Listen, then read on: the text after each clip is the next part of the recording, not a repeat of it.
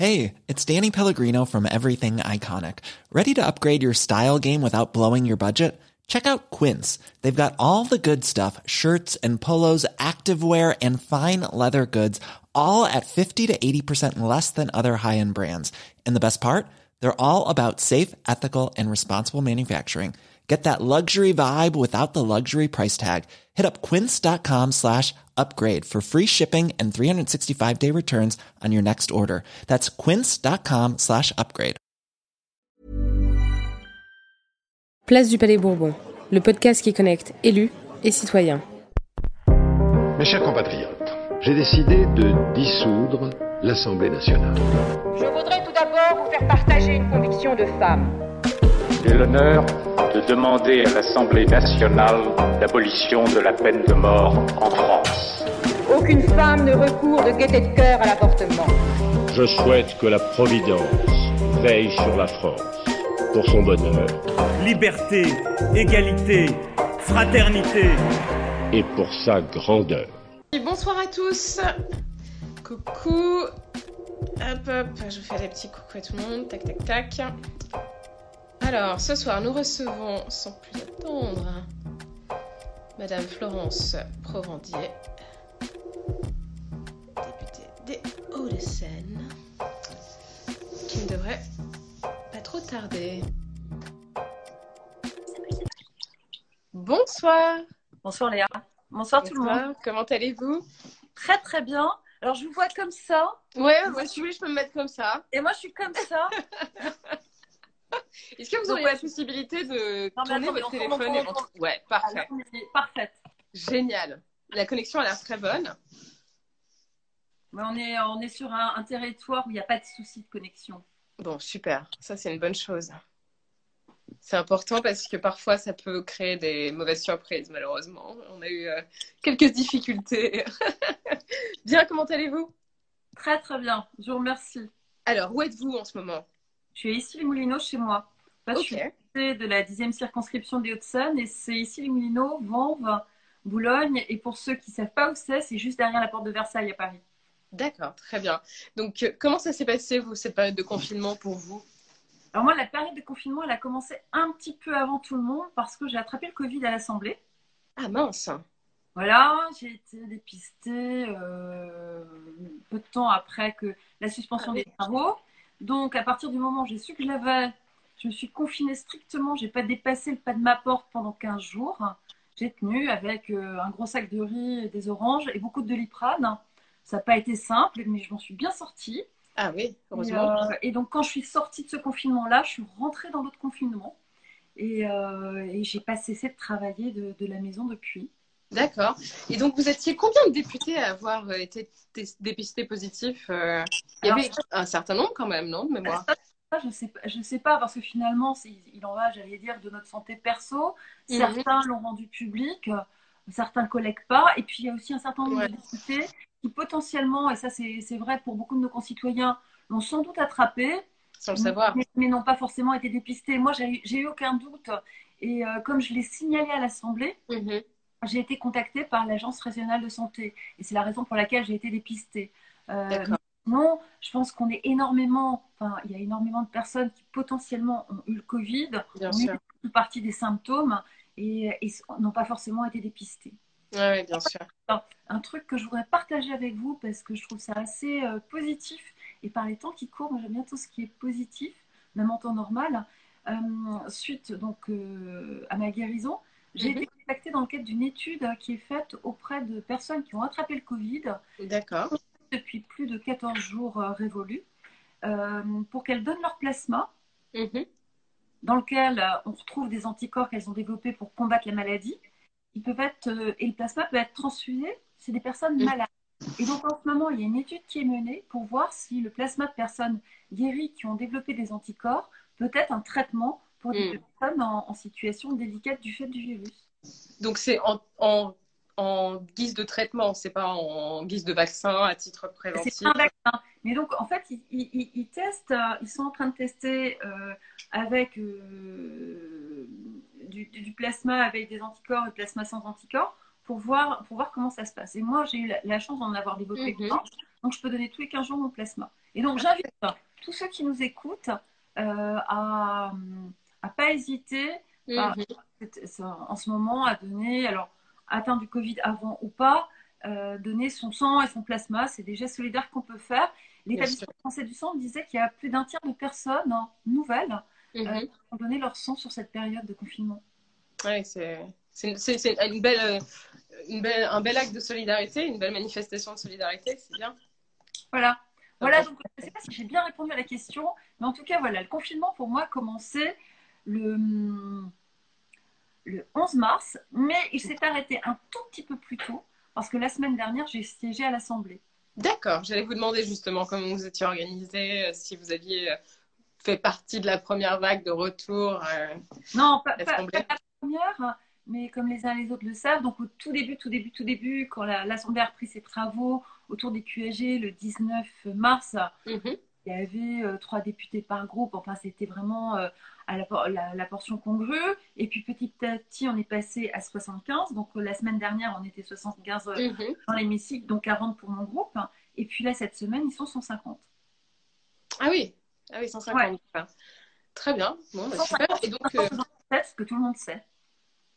et donc vous, vous tournez, c'est ça? Vous essayez de Ouais. tourner euh, C'est sur le- en fait, chaque groupe, en fonction du nombre de députés par groupe, a le, a le droit à un certain nombre de députés. mhm. Pour la République En Marche, on, a le droit à 105 à 80 députés. Et, euh, et du coup, bah, c'est sur la base euh, du volontariat et puis par rapport aussi euh, aux, aux aux thématiques, examens, euh, aux examens de texte. Moi, je vous avoue, sûr. au mois de mars, déjà, un, il fallait que je guérisse de ce que j'avais. Ensuite, on, on peut considérer qu'une fois qu'on a attrapé le Covid, même guéri, il peut y avoir une, une période. On considère D'incertitude, ouais. Voilà, il faut, faut s'assurer qu'on est- bien guéri. Et puis après, l'intérêt aussi de postuler pour participer à des travaux, c'est d'avoir euh, des compétences et des appétences. Mais donc là, moi, je vous parle du travail dans l'hémicycle par rapport. Donc la semaine dernière, c'était la, la prorogation euh, du projet de loi euh, d'urgence sanitaire. On a euh, beaucoup, beaucoup échangé sur, sur six articles. Mais euh, dès début avril, au sein euh, de la commission dans laquelle je siège, c'est-à-dire euh, celle des affaires euh, culturelles et d'éducation, on s'est mis en mode task force dans le cadre de groupes de travail, 6, Mhm. euh, pour euh, appuyer les travaux du président Studer, donc qui préside la commission des affaires culturelles et l'éducation, autour de toutes les thématiques de la commission, euh, culture, sport, médias, associatifs, euh, éducation. On a reçu dans le cadre de la commission tous les ministres, alors quand je dis on a reçu, dans, dans le même format que celui euh, qu'on est en train euh, de, de partager en ce moment, en tout cas en visio. Mhm. Euh, puis, moi, j'ai co-animé un groupe de travail avec Elsa Fossillon Mhm. pendant près d'un mois sur l'impact de, de la crise Covid sur les médias et l'industrie culturelle. Ah oui, en effet, ouais. Donc, on a auditionné en moyenne euh, 4, 5 acteurs, voire bon, 3, 4, 5 acteurs du secteur chaque semaine, passant de l'industrie du livre, Mhm. cinéma, des euh, médias publics, privés, radio. Voilà. Bien sûr. Et c'est de cette initiative que qu'ont été décidées les mesures de soutien à l'industrie? Ça, ça a alimenté. Alors, si je reprends euh, par exemple pour, euh, pour la, la culture, très clairement, on a été force de proposition Mm. euh, auprès du ministre. Euh, moi, même avant que le groupe de travail soit lancé, j'avais interpellé au travers d'une question écrite le ministre sur la précarité des pigistes. Il y a eu un décret qui a été euh, rendu. Et c'est clair que par rapport à un certain nombre de, de points, j'allais dire, euh, sensibles sur le statut des intermittents, sur la difficulté de reprendre les tournages, Mhm. sur, le- euh, un sujet qui revient et pour lequel on, on se base, c'est euh, le maintien de France 4, qui est devenu une chaîne euh, euh, éducative à part entière. Ouais. Clairement, en tant Absolument. que on a fait euh, connaître euh, nos avis suite à ces, à ces auditions. Ouais, c'est intéressant. Et donc, le, le gros serpent de mer, euh, si je puis m'exprimer ainsi, euh, actuellement à l'Assemblée nationale euh, pour la commission de la culture, c'est quand même le projet de réforme audiovisuelle, non? Alors, je ne sais pas si c'est un serpent de mer. En tout cas, il est plus que jamais d'actualité. Et Mm. d'ailleurs, le président de la République euh, l'a confirmé et affirmé lors de son allocution, c'était mercredi dernier, quand il s'est adressé euh, au monde de la culture, euh, en disant qu'il y avait quand même une urgence absolue à transposer Alors, euh, vous, me direz hein, si je parle trop techno, la directive SMA qui permet effectivement de réguler les asymétries qu'il peut y avoir sur la contribution des plateformes GAFAN au financement de la création. Ça, ça faisait partie du projet de loi audiovisuel. Très court, hein, le projet de loi de, le- de l'audiovisuel qu'on examinait en commission euh, juste avant la suspension de séance et juste avant le, le confinement. Elle a quatre grands blocs. Il y avait deux transpositions de directives européennes. Donc, de Mhm. toute façon, il va falloir qu'on passe parce qu'on a C'est une obligation. et puis il y avait deux autres sujets qui sont la création de l'ARCOM, qui est finalement la réunion du CSA et d'Adopi d'une part, et euh, la création euh, de France Média. C'est Mhm. là- là où il y a une véritable urgence. Alors après, je ne sais pas sous quelle forme ça passera dans les prochains mois, mais on est, euh, dire presque dans l'obligation de transposer les deux directives par rapport, j'allais dire, à la protection de notre sou- souveraineté et par rapport Mm. aussi à la contribution des gros acteurs, des plateformes de Mhm. streaming au financement de la création. Et on va en avoir vraiment besoin. Et encore plus maintenant. Bien sûr. Non, c'est vrai qu'il y a une obligation, une obligation euh, de- communautaire. Sinon, je crois qu'il peut y avoir des recours en manquement qui peuvent être exercés à l'égard euh, des États euh, qui Donc, transposent de pas fait, les morceaux de ce projet de loi, on va Mhm. devoir absolument examiner sans tarder de tête avant fin septembre. Bien sûr, ouais, ouais. Après, bon, peut-être compte tenu du contexte, peut-être qu'il y aura des assouplissements du côté de Bruxelles sur ces transpositions, je ne sais pas. Bah, c'est pas dans la. Enfin, ça, c'est plus. euh, si on veut être protecteur, Hmm. plutôt intérêt à les renforcer qu'à les assouplir. Ça dépend dans quel sens on, voit. non, bien sûr. Dans l'obligation de transposition, j'entendais peut-être qu'ils vont laisser un délai supplémentaire, étant donné Ouais. le je ne sais pas. une mauvaise nouvelle. Hmm. Parce qu'au plus vite on transposera, au plus vite les, les GAFA devront contribuer au financement euh, de la création en, en France. Mhm. Mhm. Donc ça, c'est un projet sur lequel vous travaillez beaucoup, vous, directement Je, je m'en suis emparée, d'une part par appétence, parce que je trouve ça absolument passionnant, mais aussi, euh, je vous- éventuellement on pourra, on pourra creuser, mais je suis sur une circonscription où il y a énormément de médias. Ici, Bien les- sûr. Euh, il y a France Média Monde, il y a Eurosport, euh, il y a TF1. euh, de l'autre côté euh, du boulevard, euh, il y a France Télévisions. Euh, y a, et, et donc, assez naturellement, quand je suis devenue députée, je suis allée voir les acteurs de ma circonscription. Ouais. Et dans les grands médias, il y a Orange euh, qui va arriver, il y a Canal+. Enfin, J'essaye d'être exhaustif parce que je voudrais pas euh, mécontenter quelqu'un en oubliant quelqu'un. Mais donc, de fait, en les rencontrant euh, depuis le début de mon mandat, j'ai été sensibilisée au, à, leur, à leurs particularités, à leurs problématiques. Et donc, c'est assez naturellement, quand c'est dessiné euh, le projet de loi, euh, que je me suis engagée pour le groupe en tant que responsable de texte. Il y a une autre chose que j'ai faite aussi en novembre dernier, c'est une mission flash sur euh, les quotas de radio, de chansons francophones à la radio. D'accord. On avait mis aussi un pied à l'étrier parce que l'audio a toute sa place dans l'audiovisuel. Bien sûr. Parfois, on a tendance à l'oublier, c'est vrai. Et, et il, il semblerait, alors selon euh, les études, alors j'ai plus forcément les sources en, en tête, Mhm. que la radio serait le média préféré des Français, encore. Ah oui, c'est intéressant. Et accompagne chacun, alors de tête, 68% des gens écoutent la radio, et notamment le matin. Bien Euh, sûr. ouais. ça va de plus en plus aussi maintenant sur des, des podcasts et d'autres modes de consommation, mais, mais la radio est véritablement un média qui nous accompagne. Mhm. Oui, c'est vrai que c'est pratique. Moi, je me souviens quand j'étais à l'étranger, c'était facile d'écouter les rediffs de podcasts de France Culture, des choses comme ça. Ça nous permet de nous, ratta- nous rattacher quand même un peu à ce qui se passe, euh, ou de France Inter, peu importe, non, c'est vrai. Et Radio France, par ailleurs, a très vite développé une offre de podcast. euh, Euh, assez remarquable. hein. mm, Et ce que je pourrais aussi souligner en cette période de confinement, c'est que nos grands médias publics ont été absolument remarquables par rapport à la qualité des contenus qu'ils ont été en Mm. capacité euh, de proposer, par rapport à l'adaptation à, à la crise, parce qu'ils avaient tous quand même cette priorité absolue qui était de dire d'abord la sécurité de nos personnels, hein, euh, mais ensuite, et, et en même temps, euh, la qualité des programmes que l'on propose, étant entendu que bah, les gens vivaient différemment et que l'attendu était différemment. Ça a été aussi une vitrine incroyable par rapport à des grandes scènes auxquelles on n'a pas accès par ailleurs. Et d'ores et déjà, c'est vrai euh, chez Radio France au travers des podcasts, et c'est vrai euh, chez euh, France Télévisions au travers d'investissements, ils sont déjà en train d'investir sur de la prod parce que tout est arrêté en ce moment. Bien sûr, bien sûr, j'imagine. C'est vrai que c'est une vraie question. On ne sait pas du tout comment les choses vont évoluer.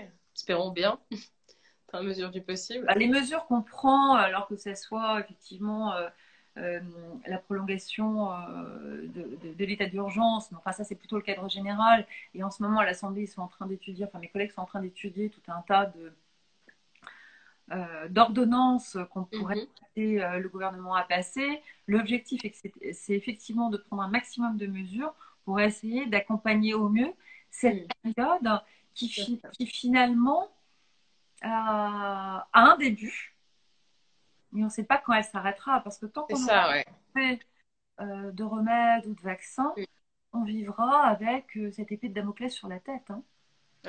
Donc il va falloir qu'on apprenne à vivre euh, autrement. Mm. Mais dans ce vivre autrement aussi, moi ce que j'ai pu constater, ça m'a beaucoup touchée. Bon, vous savez que je viens de l'humanitaire. si vous ne le savez pas, je le dis. On va en parler, j'espère. c'est que j'ai trouvé plein d'élan de solidarité qui étaient enthousiasmant. Je trouve que les crises, ça, ça met en exergue, en exergue pardon, ce qu'il y a de pire, mais aussi ce qui est meilleur. Et, localement, et même à d'autres niveaux, je trouve qu'il y a eu plein d'élan de solidarité euh, remarquables. Et moi, ce que j'espère, c'est qu'on on sera en capacité de continuer à les faire vivre. Ouais. Bon, bah super, vous me donnez une transition toute trouvée, toute faite. Euh, parlons justement de vous. Maintenant qu'on a un peu balayé ces questions euh, fondamentale, bien sûr, mais de, ce que vous faites en ce moment à l'Assemblée et comment les choses se profilent. Euh, parlez-nous un peu de vous, de comment vous êtes arrivé là où vous êtes aujourd'hui. Si je ne me trompe pas, c'est votre premier mandat à l'Assemblée nationale, n'est-ce pas? Et en plus, je suis arrivée en cours de route. Hein. Donc, vous allez nous expliquer un peu, euh, si ça ne vous dérange pas, comment vous êtes arrivé. Euh, qu'est-ce que vous avez fait en premier Comment vous avez aussi et pourquoi vous avez décidé de vous engager naturellement et de devenir député aujourd'hui Comment vous avez pris la décision aussi euh, de rejoindre la commission des affaires culturelles, de l'éducation? Qu'est-ce qui vous a poussé à faire ça? Et puis peut-être, si ça ne vous dérange pas, nous donner un petit peu d'éléments sur, euh, sur votre parcours aussi. Alors je vais commencer par la fin, je vais remonter vers le début. Allez-y. Il n'y a pas de sens obligatoire hein Non, pas du tout. En fait, j'ai un double parcours euh, professionnel et dans le privé. J'ai été mm dirigeant pendant une vingtaine d'années. Et ensuite dans l'humanitaire. Et alors, J'allais dire, l'herbe, elle n'est pas plus verte dans un secteur que dans un autre. Euh, quand j'étais dans le privé, j'étais pas mal engagée dans des, dans des associations et par ailleurs, j'ai mis en place deux, de stratégies RSE qui m'a permis aussi euh, de travailler et avec euh, des associations et j'allais dire de mettre, de redonner peut-être du sens mm-hmm. dans des entreprises qui avaient peut-être une image très très financière, on va dire, euh, on, va dire ça. On va dire Mercantile peut-être, ouais. Oui, et, mhm. encore, aujourd'hui, on parle de plus en plus euh, d'alliance entre le privé, le public et l'associatif. Et mhm. au travers de, mes jobs, dès, l'an 2000, c'est des choses que je me suis euh, exercée à mettre en œuvre en travaillant avec des missions locales, en travaillant avec le programme alimentaire mondial, en mhm. travaillant avec des associations qui aidaient des personnes en situation de handicap. Donc voilà, j'ai bossé plus de 20 ans dans le privé et puis, euh, un jour, je me suis fait dégager euh, euh, en 10 secondes suite à un changement de président. J'avais été recrutée par un président, ça a changé de président, donc ça va très vite. et, là, je me suis dit, bon, c'est le moment de réfléchir. Je suis partie à Compost à la pied toute seule. Ça m'a donné le temps de décanter. Et quand je suis rentrée, j'étais certaine que je voulais faire de l'humanitaire. Et mhm qu'est-ce que je sais faire? Je ne suis pas avocate, je ne suis pas infirmière, euh, mais qu'est-ce que je sais bien faire? Je sais bien gérer des boîtes, je sais bien les développer. Et qu'est-ce que j'aime particulièrement euh, C'est pouvoir venir en aide aux enfants. Donc j'ai mis les deux choses, euh, j'ai tout mis ensemble et puis j'ai tricoté mon projet. Je me suis retrouvée à, à, diriger une ONG qui vient en aide à des enfants à travers le monde pendant six ans. Et parallèlement, je me suis engagée dans d'autres associations et avant et encore maintenant, parce que c'est pas parce que je suis euh, députée que je suis plus euh, engagée euh, dans l'humanitaire, dans des associations qui viennent en aide à des enfants. Voilà, l'humanitaire, comment je suis passée en politique, je m'étais dit je ne ferai jamais de politique. Alors, je pense que déjà s'engager, c'est d'une certaine façon faire de la politique. Consommer, c'est aussi faire de la politique, enfin, en Mm. fonction de comment on agit, ce que l'on achète. Bien sûr. Quand on est, euh, ce que j'ai découvert aussi dans l'humanitaire, c'est que c'était extrêmement politique. Quand vous êtes à l'ONU euh, pour défendre des combats, il faut savoir euh, naviguer, il faut savoir Mm. convaincre, il faut savoir influencer Bien dans le positif du terme. Et puis, ce qui s'est passé en, en, en de- fin 2016-2017, c'est quand finalement, euh, quand Emmanuel Macron s'est déclaré candidat à la présidence de la République, euh, j'ai un peu regardé ce qui se passait. Ce phénomène nouveau m'a interpellée. Je suis allée à quelques réunions. Je me suis retrouvée assesseur pendant les élections présidentielles. Ça m'a permis de rencontrer les uns les autres et pas mal de gens parce que finalement, ce que je vous dis pas aussi, c'est que été engagée chez les parents d'élèves pendant une vingtaine d'années. Enfin, je veux dire, on n'arrive pas là, on n'arrive pas là par hasard. Mhm. Et, euh, et de fil en aiguille, j'ai rencontré euh, Gabriel Attal, qui se portait euh, candidat aux législatives. Il Mhm. m'a demandé euh, d'être sa suppléante. Alors j'ai réfléchi, j'ai hésité. Et je lui ai dit, mais pourquoi pas? Parce que je vais aller jusqu'au bout de la démarche. Ouais. Gabriel Attal s'est fait élire. Enfin, nous avons été élus parce qu'en fait, c'est Mhm. Parce qu'il Euh, y a un couple, hein. Enfin, Ouais, bien sûr. en juin 2017. Il est devenu secrétaire d'État en octobre 2018. Et moi, je suis devenue députée sans y être préparée Mhm. euh, en novembre 2018, le jour euh, qui était en fait euh, l'acte 1 des Gilets jaunes. D'accord. Juste pour donner un peu de piment à l'histoire. Ouais, Une Alors, période assez, euh, assez tendue. Oui, j'imagine le contexte, en effet. Donc, vous, vous n'étiez pas du tout préparé, vous n'attendiez pas du tout à ce que Gabriel Attal obt- obtienne un poste au gouvernement. Alors, oui, parce qu'en apprenant à le connaître, euh, je- et, sans, et sans aucune flagornerie, enfin, je me suis rendu compte que c'était quelqu'un de, de puissant, avec du potentiel humain. Et euh, enfin, finalement, quand c'est arrivé, ça m'a pas étonnée. Mhm. Mais, euh, mais c'est vrai que quand je m'étais engagée à le soutenir en tant que suppléante, c'était dire Ok, tu deviens député, je Ouais. serai là, euh, je fais un peu de coordination, je te représente à l'occasion parce que la chose publique m'intéresse et ça me Mhm. plaît. Euh, mais pour moi, c'était député et moi, je continue ma vie. Bien sûr, vous n'attendiez pas à rejoindre les rangs de l'Assemblée nationale peut-être aussi rapidement. Et ce qui est terrible, c'est que j'y prends goût. C'est marrant quand même, comme, euh, comme si, enfin, c'est une circonstance un peu, euh, un peu particulière, parce que la, la majeure partie des députés qui siègent aujourd'hui euh, étaient les premiers en fait à, à siéger, ils ne sont pas des suppléants, donc c'est assez particulier, c'est intéressant. Voilà, et donc, mais on apprend par tâtonnement. Alors, j'avais, j'ai quand même, euh, même si j'ai pas fait les études ad hoc, même si je n'étais pas présentée, j'ai Mhm. quand même un petit peu d'expérience professionnelle. Bien Euh, sûr. euh, et notamment au niveau euh, des affaires publiques, et euh, comme je vous le dis. Et donc, après, pour répondre à la, à la question sur, de la commission, il se trouve que, un, la commission affaires culturelles, éduque, c'est aussi vie associative sport. Et donc, Mhm. vie associative, c'est vraiment un sujet sur lequel je suis engagée depuis une dizaine d'années, d'une part. Ensuite, l'éducation, pour moi, c'est euh, euh, enfin, c'est un des combats que j'ai mené justement dans mes précédents euh, sûr. jobs et dans les associations dans lesquelles je suis, parce que pour moi, l'éducation, c'est au moins aussi important euh, que la santé pour permettre euh, à chaque individu, quel que soit l'âge, de s'émanciper et d'être finalement euh, libre de ses choix. Donc finalement, et puis la culture, j'allais dire euh, plus par amour, parce que, parce que je, je trouve que la culture, c'est ce qui permet de nous dépasser, c'est ce qui nous permet aussi de communiquer de façon harmonieuse. Alors ça, c'est peut-être un peu idéaliste ce que je dis, mais voilà, vous me posez la question, moi je vous réponds en fonction de ce que je suis. Et puis ce que j'ai découvert en arrivant à la commission des affaires culturelles et l'éducation, c'est euh, commencer à travailler sur le texte de l'école de la confiance. J'avais beau euh, avoir une expérience de 20 ans de parent d'élève, c'est une chose d'être parent d'élève, c'en est une, autre de comprendre tout le fonctionnement de l'éducation nationale. Et je peux vous dire que ça a été reine. Oui, j'imagine, c'est Voilà. C'est certain. Bravo en tout cas, ouais. Il y a plein de technicités parce que euh, et, et- et la chance extraordinaire euh, que j'ai, c'est que finalement j'apprends des, des tonnes de choses que j'aurais jamais apprises par ailleurs. Ouais, j'imagine qu'on a beaucoup, ouais. je peux apporter finalement toute cette expérience et toute cette interaction que j'ai euh, justement euh, Mhm. que j'ai conservée. Quels sont les, hum, vos combats en tant que député qui siège, qui siège actuellement? Quels Alors, sont vos principaux combats pendant ce mandat? J'en ai un avant toute chose. Euh, et, et c'est le même que je mène de- depuis euh, 2010. Et finalement, c'est une chance d'être là où je suis pour le mener. C'est euh, la défense des droits de l'enfant. Euh, dans notre pays, euh, il y a 15 millions d'enfants et de jeunes.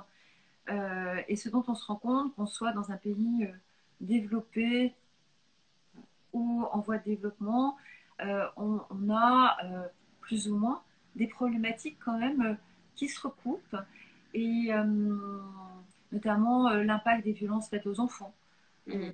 Pour avoir bossé en amont, pour avoir travaillé pardon, en amont des objectifs du développement durable, je parlais de l'ONU tout à l'heure, Mhm. on se rend compte que, quels que soient les pays, les enfants sont victimes de la même façon de violence. Alors, pas les mêmes types de violences, hein, mais de violences aussi. On se rend compte aussi que dans nos institutions, et en tout cas à l'Assemblée, j'ai porté une résolution de telle sorte à ce que ça soit pris en compte, mais finalement, euh, on n'écoute pas tellement euh, les enfants par rapport aux décisions qu'on prend. J'en veux pour preuve cette période de confinement. Mhm. Il y a tout un tas de choses euh, remarquables pour que les enfants puissent retourner à l'école le plus rapidement possible. Et pour moi, c'est extra... enfin, c'est absolument fondamental. Les enfants ne sont pas faits pour être enfermés.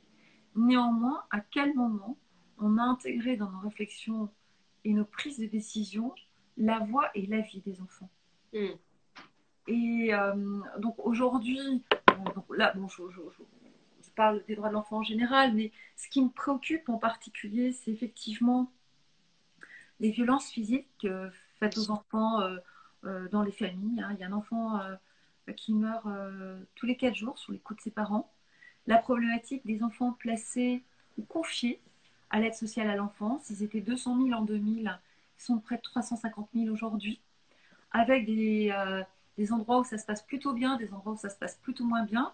Aujourd'hui, c'est une politique euh, qui est pilotée par les départements et donc en fonction des départements, Mhm. euh, il y a des, asy- des asymétries monumentales.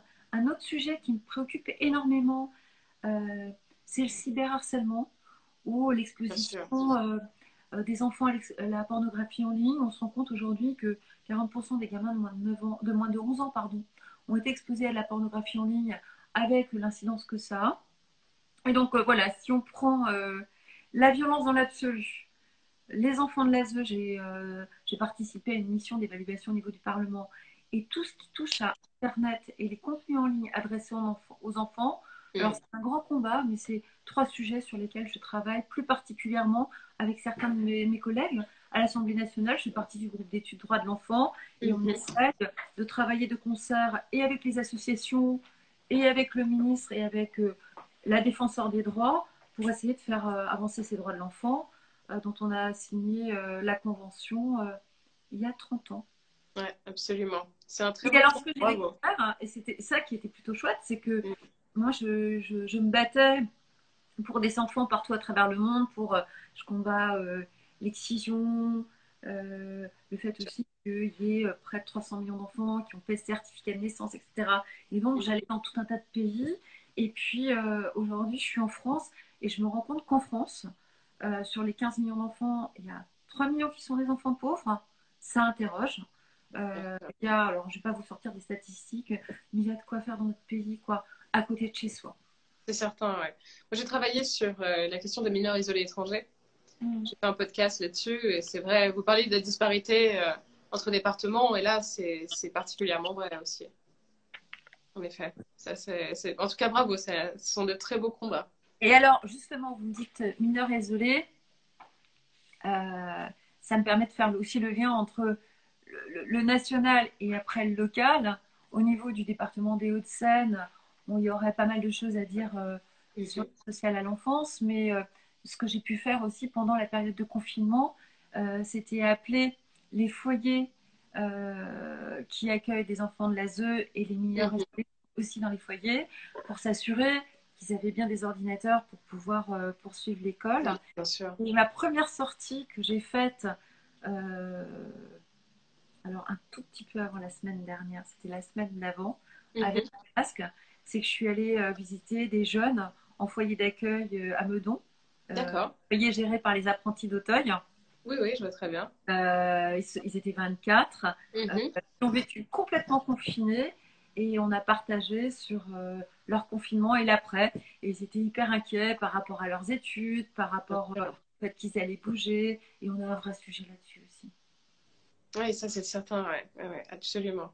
Au moment où ils rentrent dans la majorité aussi, il y a cette phase très compliquée à gérer. Voilà, où on a fait aussi, enfin quand je dis on, à chaque fois j'y associe les collègues avec qui je, je bosse sur le sujet et, et on n'y Mhm. pense pas toujours parce que c'est quelques dizaines, quelques centaines, quelques milliers, mais de dire finalement aujourd'hui, les jeunes qui n'ont pas de famille, enfin de moins de 25 ans, qui ne sont pas scolarisés, qui n'ont pas de job, euh, ils ne touchent pas le RSA. Donc Non, on fait des mineurs, euh, alors enfin pas des mineurs, pardon, des majeurs pour le coup, euh, sans école, Oui, sans parce enfants, sans rien, et qui se sont retrouvés au moment du confinement dans des situations terribles. Alors il existe euh, des réseaux euh, d'anciens enfants placés qui font des Mhm. choses extraordinaires, mais c'est toutes ces petites choses que j'essaie, j'allais dire, de, de passer sous le radar, et je suis pas toute seule, je travaille énormément avec une de mes collègues qui s'appelle Perrine Goulet, et on essaye sur ces sujets-là euh, d'être en veille euh, et d'alerter.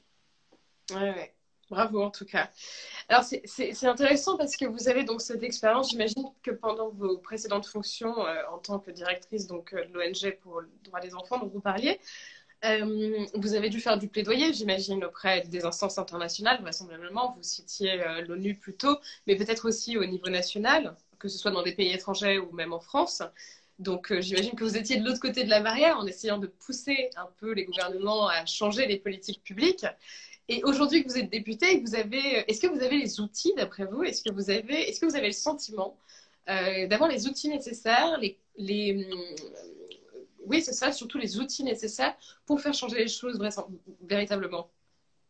Alors, ce que, je vous disais tout à l'heure, parce que quand je me suis retrouvée députée, je me suis dit, mince, comment je vais pouvoir poursuivre euh, ce qui a été mon engagement et mon combat pendant, euh, pendant six ans Euh, Et finalement, donc, il m'a fallu quand même euh, un certain temps pour comprendre euh, comment, pour mieux comprendre de l'intérieur les rouages, comment ça fonctionne, etc. Après, euh, on est euh, 577 députés, il y a un gouvernement, et puis il y a un ordre mondial, et puis il y a des équilibres. Mhm. Euh, c'est pas si simple que ça, mais finalement d'être à l'intérieur, c'est quand même extrêmement intéressant pour essayer euh, de faire bouger, euh, j'allais dire, euh, certaines limites, certaines barrières, essayer de faire, essayer de faire, faire avancer des causes parce qu'on est au bon endroit, parce que là aussi, on Mhm. peut s'allier avec d'autres députés, on peut proposer des lois, on peut être force de proposition auprès du gouvernement, et puis si on s'allie, on, on est d'autant plus audible. Et quand ensuite on s'allie avec des associations, ça peut faire un peu plus de bruit. Malheureusement, malheureusement, euh, les enfants n'ont pas de poids politique, ils n'ont pas de poids économique, et je pense qu'on a encore un grand chemin à parcourir. Moi, je me dis, bah, finalement, si je peux être ne serait-ce qu'un éclaireur euh, par rapport à ça, et à ma mesure, en Mhm. fonction de ce que je suis et ce que je peux, euh, Mm. voilà, euh, faire, faire entendre la voix, plaider la cause et essayer de faire avancer des sujets, bon, voilà, j'aurais j'aurais rempli mon mandat, peut-être pas parfaitement, mais en tout cas, c'est comme ça que j'essaye de l'incarner. Et si jamais demain, Gabriel Attal perd son poste de secrétaire d'État et que vous devez lui laisser sa place, Alors moi, j'y crois comment vous allez faire Comment vous...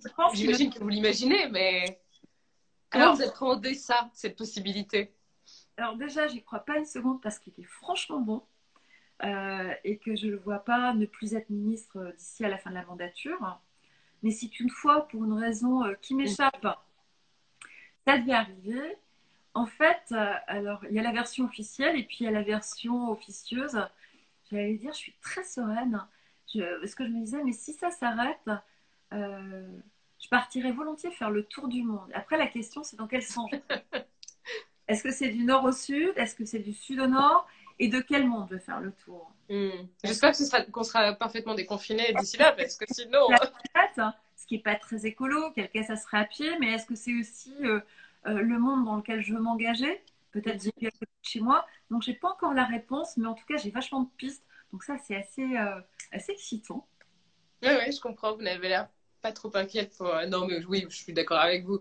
J'imagine qu'il va certainement rester, rester au gouvernement, mais comme vous n'étiez pas préparé à rejoindre les rangs de l'Assemblée aussi rapidement, peut-être que. euh, on ne sait pas. après, aussi se poser, vous voyez, la question dans deux ans, eh ben, je n'y ai pas encore répondu parce que euh, c'est déjà tellement intense aujourd'hui que je vis vous la poser. je m'engage pour aujourd'hui et, Mm. et- et finalement, je, je me fais confiance. Bravo. c'est important, c'est important. Euh, Peut-être une petite question un peu plus euh, institutionnelle, disons. Oui. Maintenant que vous savez comment fonctionne l'Assemblée nationale de l'intérieur, comment fonctionnent aussi les prises de décision, comment s'exerce le pouvoir concrètement, euh, s'il y avait quelque chose à changer pour améliorer peut-être notre système démocratique, qu'est-ce que ce serait, d'après vous? Alors, je, je me permets de prendre deux secondes pour, euh, pour réfléchir. hein. Bien sûr, oui. parce que ça, c'est une question grave. Vous pouvez citer plusieurs choses. Pas, c'est pas grave.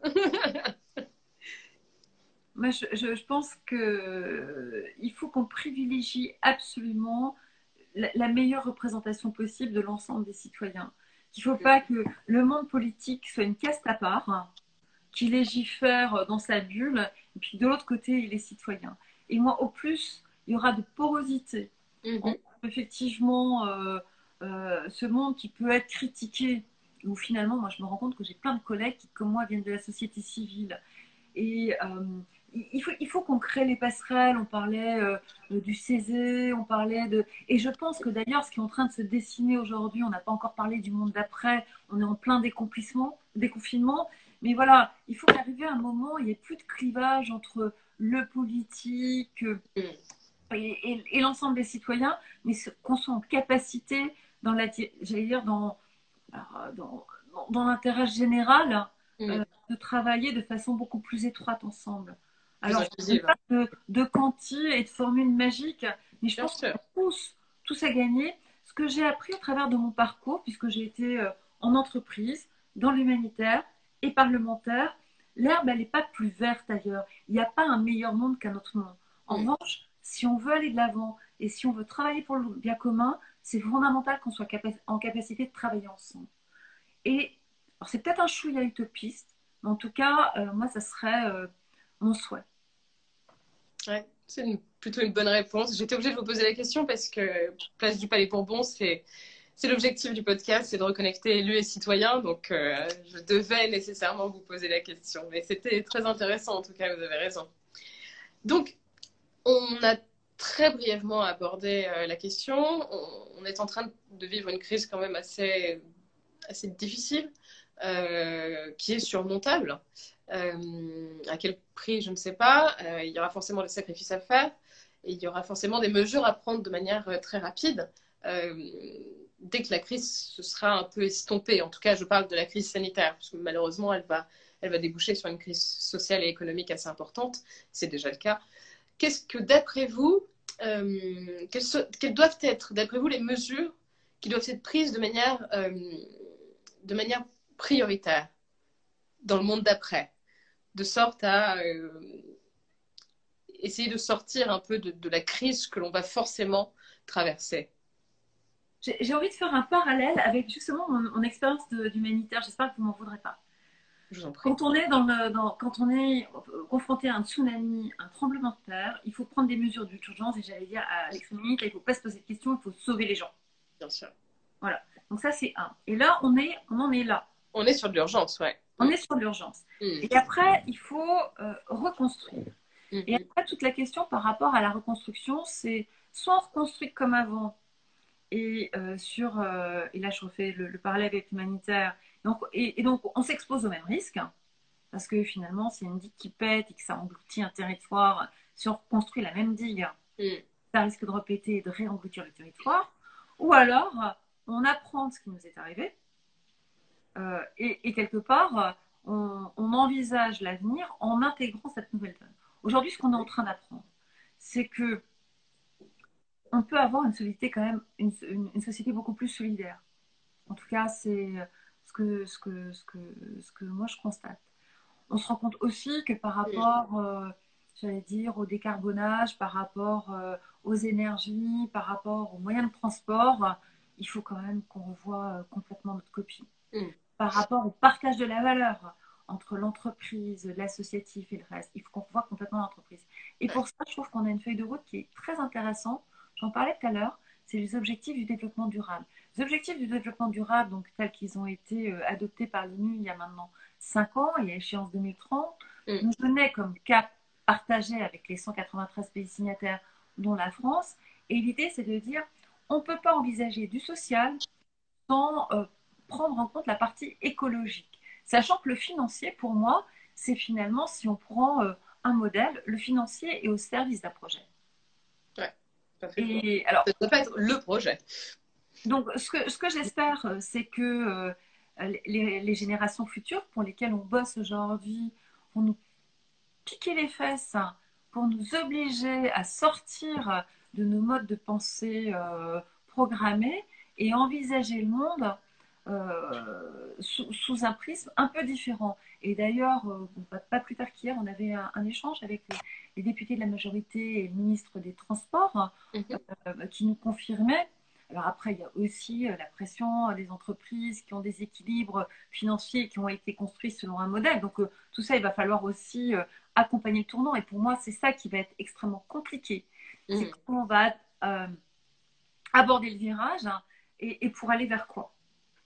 Et dans ce virage, c'est là où il y a le risque d'avoir beaucoup de décrocheurs, hein, et je parle d'entreprises notamment, euh, parce que euh, si on n'a pas anticipé, si on n'a pas de solution de repli, si on n'est pas en capacité de se réinventer, euh, ça, ça- ça peut créer des grosses, grosses distorsions. Ouais, c'est certain. ouais. Et comme vous le dites, ça risque de répéter. si on n'est pas, on n'est pas à l'abri non plus. Enfin, je ne veux pas euh, agiter le spectre de la peur parce que la peur est un- un- un- vraiment un, mauvais moteur. Mm. Mais on ne sait pas là ce qui va, ce qui va se passer. Et en tout Bien cas, sûr. je pense que la nature est en train de nous dire, euh, voilà, elle refleurit, les animaux ils reprennent leur droit, on respire de, de mieux en mieux. euh, on... Et je pense qu'il faut qu'on apprenne. Enfin, on peut. Je pense que décemment, on ne peut pas repartir comme en 14, euh, tête baissée, le nez dans le guidon. On n'a rien appris. Bien sûr. Dans ce cas, on ce serait un échec. Voilà. Non, non, bien sûr, tout à fait. Donc, moi, ce que j'espère, c'est que vraiment, on aura la sagesse. C'est peut-être là où j'ai un petit doute, euh, de, de- de se dire euh, reconsidérons Mm. le modèle économique, social et écologique Bien sûr, c'est l'occasion. d'aider Mm. pour une plus grande justice sociale. Mm. aussi. Mais parce qu'en protégeant la planète, on protège qui au final? C'est nous? Nous-mêmes. Ouais. Oui, oui, on est indissociable de la planète. On est un élément de la. Euh, dans 20 ou 25 ans, tout pouvait exploser. Bien sûr. Non, non, c'est un scénario catastrophe. Ouais, c'est certain. Bah, je suis chez moi, donc il y a des gens qui passent, donc euh, je peux Vous pas. inquiétez pas, j'ai exactement la même chose. Je, je, je focus Ouais, sur le temps, mais il y a un peu de mouvement aussi. Là, elle est en train de faire le pied derrière la vitre, donc euh, je suis désolée. Alors, je, je vous livre une petite anecdote qui m'est arrivée hier. C'était très amu- amusant en enregistrement pour le podcast. J'ai fait une interview de, Ci- de Cécile Duflo. Et pendant l'interview, son chat a vomi sur le tapis. Mon chat, ah, mais c'est dégueulasse. Ah oui, c'était très, très drôle. Après, elle l'a retweeté. C'était ah, c'était très marrant en disant Bon, bah, super interview, euh, malgré le chat qui vomit derrière mon dos. C'était très marrant. Comme quoi, les joies du direct et du confinement, c'est quand même quelque chose. hein. C'est très drôle. J'ai une petite question pour vous. Oui. Euh, que je me pose moi-même. J'ai aussi, enfin, aussi travaillé dans l'humanitaire et le développement à l'international. Et euh, je m'intéresse aussi beaucoup aux politiques, à la politique, enfin, aux politiques publiques et à la politique de manière générale. Euh, vous qui avez la chance d'avoir euh, connu l'humanitaire et donc être passé maintenant du côté décideur public, est-ce que vous n'avez pas le sentiment parfois, euh, mais vous devez avoir la réponse que moi je n'ai pas parce que je n'ai jamais franchi cette barrière euh, côté décideur public, que les, les associations interviennent, surtout dans, ce, enfin, dans ce qui est du développement, mais parfois l'urgence aussi, euh, là où l'État a échoué. Il y a toujours une complémentarité entre les associations et l'État. Euh, Mhm. on voit en France, euh, les associations jouent un rôle hyper important et d'ailleurs pour certaines, enfin elles sont quand même euh, subventionnées. Je pense que enfin, il y, a- une vraie complémentarité. Et puis euh, pourquoi opposer aux associations et, euh, et État Parce qu'on voit aussi que les, co- les collectivités territoriales, enfin il y a une combinaison qui s'opère euh, et, et de complémentarité. Donc moi, je ne l'opposerai pas. Je pense qu'il y a de la place pour tout. Est-ce que l'État doit être interventionniste sur tous les sujets? Je ne pense pas. Mhm. Euh, L'État soutient les associations. Aujourd'hui, il y a le fonds d'aide pour les associations. Il y a aussi euh, les entreprises et les mécènes euh, qui aident énormément les associations. J'avoue que c'est pas une question que je me suis jamais posée en ces termes. Pour moi, il y a une véritable complémentarité. Coopération. Il, y a, il, y a, aussi aujourd'hui un mode intermédiaire, toutes les, les, les, entreprises qui offrent dans l'économie sociale et solidaire, qui sont aussi une, une façon très intéressante euh, de pouvoir, et d'un côté, être complètement autonome financièrement, mais aussi, mais aussi mettre en priorité euh, les enjeux euh, sociaux et de solidarité. Mhm. Enfin, alors, j'ai pas répondu forcément à votre question, mais moi, je n'oppose pas l'État et les associations. Je, je, les vois plutôt complémentaires et je trouve que finalement, chacun a sa place pour, pour venir en aide Mhm. à l'ensemble de la population, et chacun à son niveau. Et, et l'État ne peut pas être en proximité de tout non plus. Mhm. Est-ce que vous pensez que l'État fait suffisamment pour les associations aujourd'hui?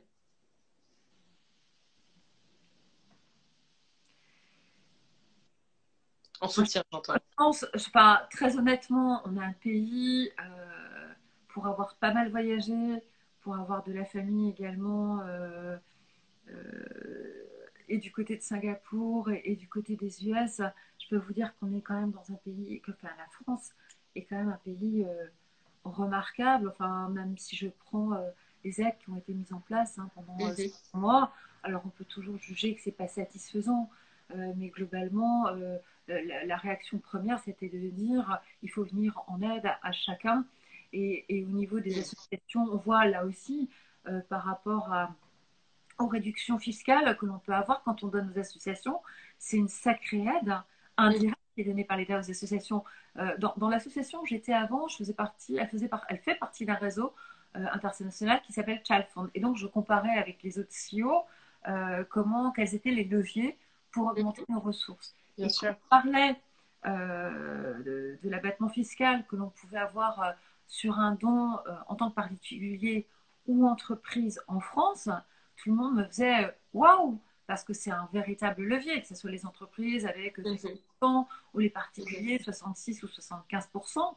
C'est une sacrée façon de l'État d'aider les associations, indépendamment des subventions qui peuvent être euh, attribuées et par l'État, et par les régions, et par les départements, et par les collectivités. Mais par ce biais-là, l'État aide, euh, aide véritablement les associations. Et ça, la France est, est particulièrement chanceuse dans la matière. Petite, encore une question, si ça ne vous dérange pas. Euh, ce que nous sommes en train de, de vivre actuellement, euh, est-ce que n'avez-vous pas peur que ça ait des répercussions sur euh, la scène internationale, sur la coopération internationale entre les États? Est-ce qu'il n'y a pas un risque euh, que l'on peut craindre, euh, qui est quand même un peu euh, tangible, euh, d'un repli des États sur eux-mêmes et d'un retrait de certaines organisations, de coupes budgétaires pour certaines organisations internationales et qui impacterait naturellement les ONG et, autres associations. Est-ce qu'on ne peut pas craindre ça dans une certaine mesure? Le, le repli que vous évoquez, moi je le crains déjà au niveau de notre pays. Euh, ce qui me, ce qui m'inquiète, c'est que je voudrais pas que, à l'aune de, j'a- j'agite le spectre de la peur, euh, le populisme, euh, Mm. euh, enfin voilà, que ça soit, ça soit favorable au populisme. Et ça, véritablement, c'est pour moi une inquiétude. Bien sûr. Je le dis raisonnablement, parce que si on se replie tous sur nous, on va tout perdre. Ensuite, on voit que l'Europe, qui a été un petit peu en stand-by ces derniers temps, reprend à plein et reprend toutes ses fonctions. Et, euh, et, et l'Europe a aussi un rôle euh, très important hein, dans l'aide hu- humanitaire. J'ai en tête les enveloppes qui étaient allouées euh, aux différentes associations, aux différents pays, mais, mais l'Europe est un, gros- un grand, grand acteur ouais. de l'aide humanitaire. Mm. Après, euh, que potentiellement il y ait euh, des replis dans certains pays, j'allais dire, on ne peut pas trop en, en, présager, mais je ne vois pas pourquoi, euh, en tout cas au niveau de notre pays et au niveau de l'Europe, il y aurait un, repli du, fait, du fait de la pandémie. Qu'on prenne des précautions pour se protéger, je suis nature optimiste, qu'on prenne des précautions pour se protéger pendant un temps, en fermant les frontières, en limitant les flux de voyageurs, en prenant euh, des, précautions de quarantaine comme on les a prises, hein. Pas plus tard que la semaine dernière dans la prorogation de l'urgence sanitaire, c'est parfaitement normal et ça c'est notre devoir. Ensuite, on sait aussi que si euh, on dégrade cette aide, qu'elle soit dans notre pays ou à l'extérieur, on va absolument tout dégrader. Ce que je ne connais pas aujourd'hui, et je ne suis pas experte dans la matière, c'est dans quel état vont être les finances euh, internationales et nationales et locales et comment on va pouvoir réussir à, rester solidaire euh, tout en préservant euh, le bien commun. Ce qui est certain, enfin, je pense, c'est qu'on devra tous faire des efforts et qu'on aura peut-être tous un petit peu à, renoncer à certains avantages acquis. Peut-être. Oui, très certainement, ouais. Des sacrifices au bénéfice de l'intérêt général. Moi, j'aime pas trop le mot sacrifice. Moi, j'aime pas me sacrifier, mais dire, mais finalement, on peut peut-être aussi. Euh, je pense que la croissance exponentielle est derrière nous. En tout cas, je le souhaite, parce qu'on voit que de toute façon, euh, elle crée une autre esclavagisme dans tout un tas de pays. Donc, c'était pas très, très vertueux. Ça peut-être apprendre aussi à consommer euh, différemment. J'imagine aussi que là, pendant ce temps de confinement, on a, moins consommé, on n'était pas forcément plus malheureux. Peut-être se réinterroger sur tout un tas de choses. Certainement. Eh bien, Madame Prevendier, merci beaucoup pour cette, euh, pour cette interview. C'est très intéressant. Est-ce que vous voulez rajouter quelque chose pour conclure? Euh, alors, pas, comme j'ai pas mes lunettes, je vois pas grand chose. Je vous le dis. Donc, j'ai vu qu'il y avait des petits cœurs, des gens qui se connectaient. Euh, plein de petits cœurs. Je voulais remercier les gens euh, qui m'ont écouté. Je voulais vous remercier vous. Avec plaisir. Je dire que la façon dont je vois mon mandat, c'est certes je siège à l'Assemblée, mais ce qui est important pour moi, c'est tous les échanges que je peux avoir avec euh, mes collègues, concitoyens, etc. Parce que c'est comme ça aussi que ça nourrit le travail d'un député. Donc, merci pour vos questions. Merci. Avec plaisir, merci à vous. M'exprimer et puis, et puis, ouais, je partagerai un mot qui est Ultreya. Ultreya, c'est un mot qu'utilisent les, les jacqueurs, ceux qui font le chemin de Saint-Jacques de Compostelle, qui veut dire, je ne sais pas pourquoi je vous raconte ça tout d'un coup, mais ça me vient comme ça, euh, dépassement du corps et des Et je pense que en, se dépassant tous, on trouvera des, des solutions intéressantes. C'est une très belle conclusion, en tout cas. C'est peut-être pour ça que ça vous est venu à l'esprit. Merci beaucoup. À bientôt, j'espère. Au revoir. Au revoir. Très belle soirée. Merci. au revoir. C'était Place du Palais Bourbon. Merci de nous avoir écoutés.